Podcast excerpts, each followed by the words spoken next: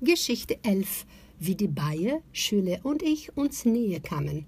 Fortsetzung von Geschichte 10 Als ich den Unterrichtsraum betrat, musste ich mich beherrschen, um nicht zu lachen.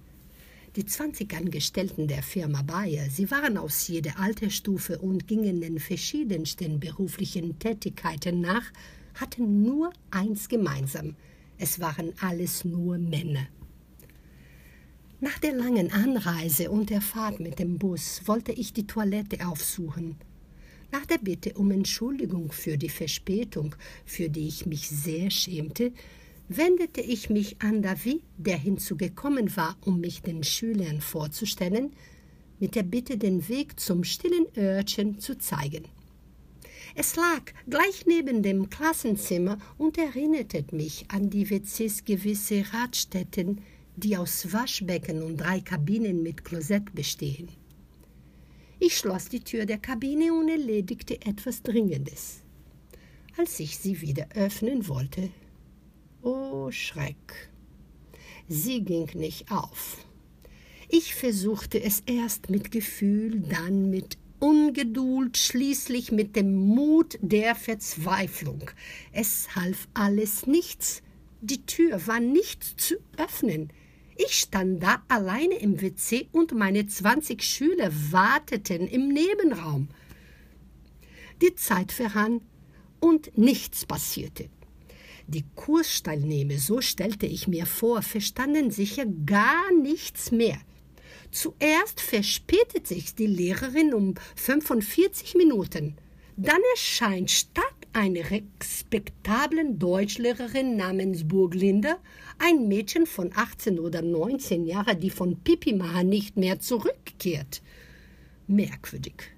Sehr merkwürdig. Und ich im WC eingeschlossen, wusste nicht mehr weiter und musste befürchten, dass die Schüler den Klassenraum verlassen und nach Hause gehen würden. Also beschloss ich, um Hilfe zu rufen. Ich schrie mit die Lunge aus dem Hals und zwar so lange, bis die zwanzig Männer so wieder wie erschienen, um mir zu helfen. Doch auch ihnen gelangt es nicht, die Tür zu öffnen. Es herrschte ein großes Tohuwabohu, das zum Glück damit endete, dass ich aus der oben offenen Kabine gehievt wurde. Das war kein einfaches Unterfangen. Ich war zwar mager, doch die Kabine recht eng. Als ich endlich befreit wurde, brachen wir alle in Lachen aus und konnten nicht mehr aufhören.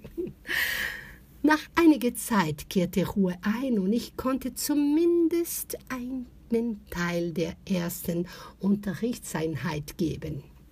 Die Schüler waren sehr angetan und merkten, dass ich, obwohl ich keine Burgländer war, eine Menge von Unterrichten verstand. Nach dieser sehr lustigen Erfahrung wurde die Schüler und ich Freunde. Wir sollten viel Spaß in den folgenden drei Jahren haben, in denen ich bei Bayer unterrichtete.